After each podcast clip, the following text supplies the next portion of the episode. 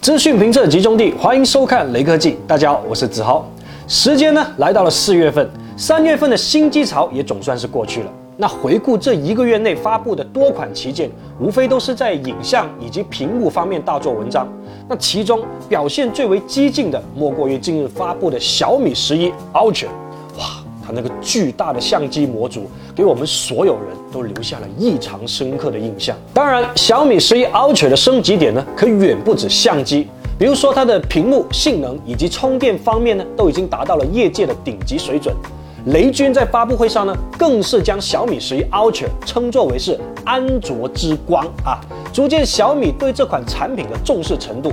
那么这台所谓的安卓之光，到底能不能撑得起这个称呼呢？在上手小米十一 Ultra 的时候，给我的第一感觉就是沉重。你在干嘛？健身的没看到？你这样两只手不平均的，一只手加个十二 Pro Max 啦。再来一个，加油！你好狠！再来一个。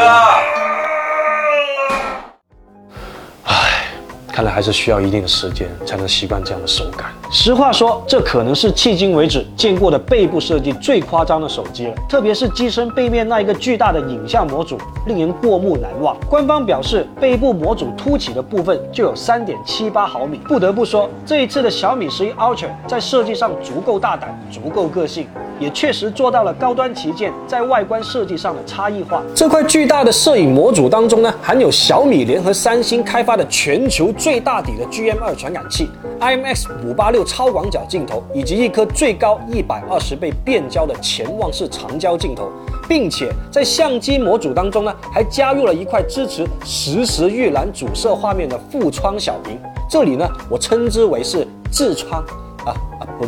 不是那个痔疮啊，是智能小窗，让整个模组的设计更加的协调。这一块尺寸为一点一英寸的小窗呢，可以用作息屏显示，也支持自定义图片，静态或者动态都可以。天气查看通知、消息提醒、音乐控制、拍照预览的功能，不得不说啊，这一块小窗呢，确实能够带来一定的新鲜感。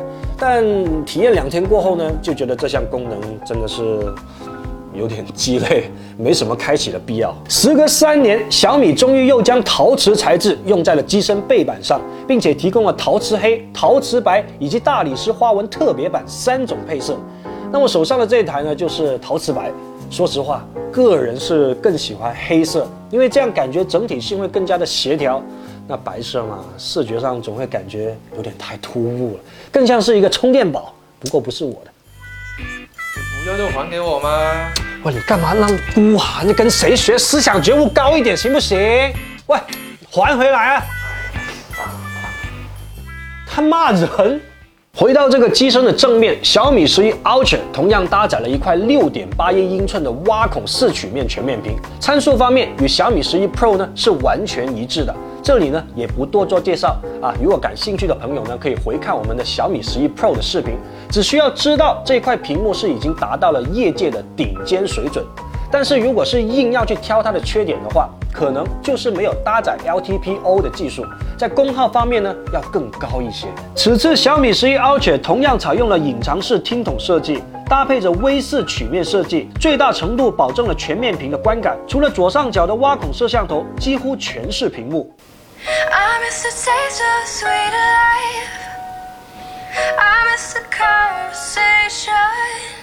虽然小米十一 Ultra 呢搭载了双扬声器的设计，有着哈曼卡顿的专属音效调教，也通过了 HiRes Audio、HiRes Audio Wireless 的认证，但需要注意的是，这两个扬声器呢并不是完全对称。它的顶部扬声器规格为一零一四扬声单元，下方则为一二一六的超线性扬声单元。与音乐手机小米十 Pro 的对称式立体双扬声器比起来呢，还是有一点点的差距。影像部分可以说是小米十一 Ultra 的最大卖点，后置三摄。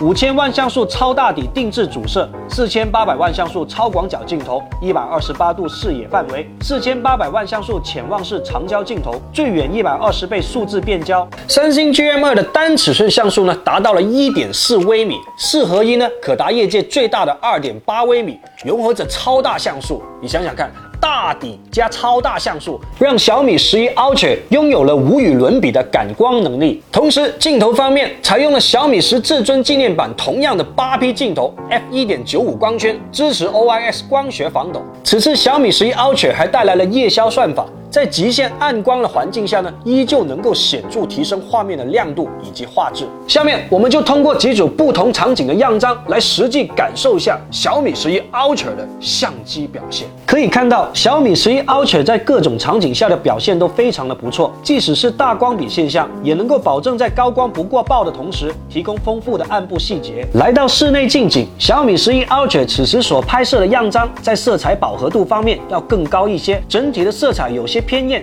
希望小米相机部后续会改进。三星 GM2 传感器还能够为小米十一 Ultra 提供更浅、更自然的景深，使得用户在不需要特意贴近拍摄主体时，便可提供一张观感尚可的样张出来。在夜景部分时，三星 GM2 的优势更为明显，不但能够轻松的压制住高光，还能够保留更多的细节，涂抹和噪点呢也都不明显，样张整体色彩十分讨好眼球。小米十一 Ultra 超广角样张最明显的优势就是。画面更广，一百二十八度的超广角镜头能够拍摄到更多的内容。同时，这颗镜头也有着不错的色彩一致性的表现，在解析力还是色彩还原、动态范围也有着非常旗舰的表现。小米十一 Ultra 上的这枚潜望长焦，在光线良好的情况下，有着极致出色的锐度和解析力表现。即便是将五倍、十倍的光变样张局部再放大，细节依旧锐利清晰，非常出色。但随着倍数的变高，五十倍变焦呢，就沦为了油画画质。至于最高的一百二十倍变焦，就只能够看得清轮廓。但是在使用当中呢，也遇到了一些 bug，就是从主摄切换到五倍长焦镜头时呢，会出现对不上焦的情况。那大概率应该就是相机优化的问题。希望小米相关的团队在后期呢，会进行优化。关于小米十一 Ultra 的性能表现呢，我觉得其实不用过多的去讲述，因为市面上大多数的旗舰手机都会采用骁龙八八八加满血 LPDDR5 加 USF 三点一的组合配置，这也是安卓市场目前能够拿得出手的。最高端的硬件配置，小米十一 Ultra 的安兔兔跑分为七十九万五千两百一十九分，Geekbench 五的运算跑分为四千四百六十七分，闪存数据为一千八百零五点零八 MB 每秒。就具体的跑分成绩而言呢，小米十一 Ultra 算不上是很突出，只能说是发挥出了骁龙八八八应该有的水平。由于在性能的方面，小米十一 Ultra 与小米十一 Pro 呢是完全一致。这里呢，就沿用之前实测的小米十一 Pro 的数据进行简单的讲述。在游戏《原神》当中，开启全高选项和六十帧选项之后呢，小米十一 Pro 在十一分钟的游戏当中，平均帧率为五十点九帧，十分钟卡顿次数为十六点七次，整体的表现呢算是流畅稳定。在电池方面呢，小米十一 Ultra 呢进行了一个革新。采用了第二代纳米硅氧技术负极电芯，相对于传统的石墨负极电池呢，能量密度更大。那经过我们的实际测试呢，在使用小米十一 Ultra 自带的六十七瓦有线快充头充电时，从百分之一到百分之一百用时三十四分钟，与官方数据相差无几。虽说与小米十 Ultra 的一百二十瓦闪充二十三分钟比起来慢了一些，但要知道小米十一 Ultra 的电池容量为五千毫安，有这个成绩呢，也算是很不错了。哎，等一下，五千毫安啊，对吧。你的那个 iPhone 电池容量是多少？多多少？两千多。垃圾！为了实现小米十一 Ultra 无线端六十七瓦的无线充电，小米还发布了一款八十瓦的无线充电器，搭配小米十一 Ultra 购买只需要一百九十九元，还附赠一套一百二十瓦充电套装。经过实际的测试，小米十一 Ultra 从百分之一的电量充到百分之一百需要四十一分钟。